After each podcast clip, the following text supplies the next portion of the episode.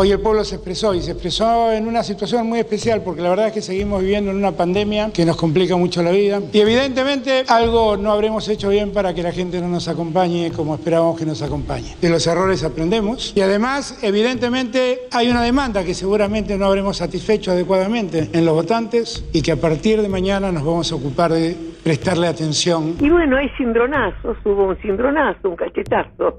Bueno, y hay que aguantarlo porque dolió, pero no nos derrota, no, no derrota a un pueblo. A eso, a ponernos a pie, digo, nos dieron una piña, nos contaron hasta ocho, quedamos de pie, bueno, y seguimos, seguimos la PT. El domingo, viste, se notó que había barbijos largos. El peronismo en general tiene una, una característica en relación a las elecciones que anota y actúa. La sensación que yo tengo es que se va a kirchnerizar, vamos a peronizar el gobierno. Es como que después de la elección del domingo, distribuir no es una opción, distribuir es gobernar. Y en ese sentido me parece que, bueno, en 2019 dijimos unidad hasta que duela. Hoy tenemos que decir solidaridad hasta que duela. O sea, ahora hay que responder no hablando, ahora hay que responder con acciones de gobierno. Yo sinceramente yo creo que esto lo fortalece al presidente. La gente está apoyando todo al gobierno. La, apoya- la gente, el trabajador apoya al gobierno, ¿no es cierto? Que faltan cosas, que faltan algunas cosas para hacer, sí. Pero a mí me parece realmente que llegó el momento de que Cristina Fernández de Kirchner se haga cargo. Porque es evidente, digamos, que ella misma está disconforme con el resultado del gobierno. Hubo voto bronca, la gente no aguanta más. Y me parece que cuando la gente vota peronismo, vota peronismo para que le pongan más plata en el bolsillo. ¿Cómo lo van a hacer? Cosa de ellos. No son más que unas elecciones de medio término, el peronismo supo reponerse de cosas mucho más dolorosas. Y el gobierno hizo un enorme esfuerzo. Desconocerlo en la derrota a mí me parece de una miserabilidad. Yo no soy de los que creen que el pueblo siempre acierta. A veces el pueblo se equivoca. No sé si este será el caso,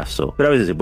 Yo lo vi perder a Néstor Kirchner con Ali Caricate. El autosuicidio con el voto bronca no va. Hay una costumbre mundial, creo yo, pero en la Argentina se acentúa, conforme a la cual cada vez que ocurre alguna cosa, lo primero que se busca es un culpable. Y a veces las explicaciones no vienen por el lado de la culpa. Hay cosas que suceden. Basta de tanto, tanto dar vuelta con, con el Guzmán y con el Fondo Monetario. No paguemos la deuda externa. Eso es lo único que pido. Perdemos por no hablar con nosotros, por no consultarnos a nosotros. Vos sabés que hacemos goles y no lo gritamos. Hacemos goles y no lo gritamos. No nos colgamos el alambrado, no se lo gritamos a la cámara. Una cosa muy rara. Este es el gobierno que reestructuró la- deuda con los bonistas extranjeros y le ahorró al país un montón de guita. O sea, es el gobierno que está reparando los desmanes, ¿sí? Los desmanes, los disturbios que nos alteraron la vida del macrismo. Y sin embargo la gente lo castiga votando al macrismo. Hay algo, hay un comportamiento paradojal, ¿no? Es cierto que hay una discusión y además no es la primera vez que tenemos una discusión. ¿Y por qué tenemos discusiones? Porque tenemos sensibilidad por los problemas de la gente. Esas son las discusiones que hay. Que no hay que rasgarse las vestiduras, no es contra nadie, es en favor de la sociedad. El que cambia de idea porque tiene un mal resultado electoral es un pésimo gobernante. Desdramaticemos un poco. Cuando un gobierno pierde una elección intermedia, generalmente el gabinete presenta la renuncia porque algo hizo mal. Más allá de esto, me parece que también hay cierta madurez política y hay una escucha que es evidente, digamos. Estos movimientos se dan a partir de que se escucha las urnas. Yo no siento si hay crisis política, sé que se perdió una elección y que cuando hay- eh, se perdió una elección hay que analizar las cosas. El presidente me convocó, hablamos de política, charlamos de política, no me ofreció nada, no le pedí nada. Por lo cual ahí se agota la discusión. llama la atención de su presencia justo en este día tan importante con la renuncia de tantos funcionarios del gobierno. ¿Y por qué? Si yo siempre vengo. La renuncia a disposición del presidente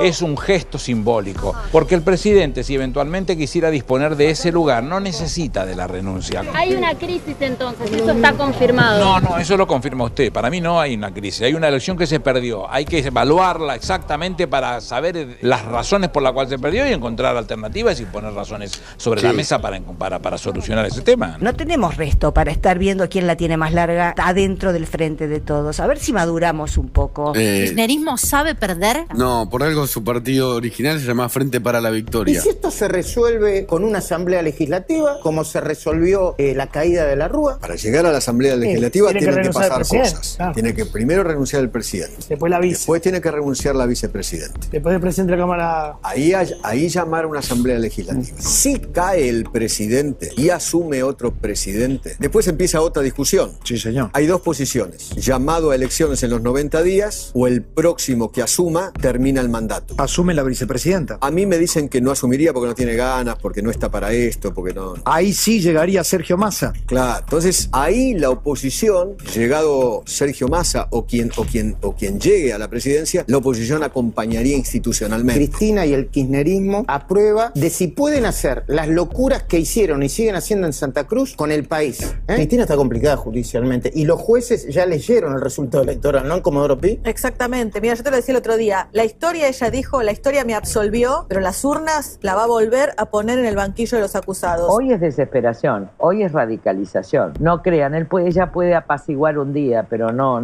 ella sigue, ¿eh? porque está en juego su impunidad. Yo no sé si ya en aviones a Cuba no se lleva más que, más que ayuda humanitaria. ¿A qué te referís? Y yo estoy hablando de formas de garantizar su impunidad o, o su riqueza. Él tendría que denunciar un autogolpe. Él tendría que denunciar ante la OEA. Empieza esta mujer a hablar desde su quinta, con los mariachi y todo esto, que la corte. No hay que hacer lugar a esta gente que no tiene la menor idea de lo que está viviendo el pueblo argentino. Aquellos que creen que hay un golpe de Estado, termínenla con la berretada, porque no hay golpe de Estado. Mira, acá el único golpe que puede haber es si Carrió se patina en la calle y se cae. Yo sinceramente creo que es una falta de respeto a la sociedad porque la toman por por por incapaces, nos toman por por esta esta esta cuando hablan de, de golpe de estado, de esto y el otro. ¿Ustedes creen, por casualidad, que de- después de las pruebas que ha dado a lo largo de ocho años de gobierno, Cristina Kirchner va a hacer algo para debilitar a Alberto ahora? ¿Pero quién puede ser tan pueril?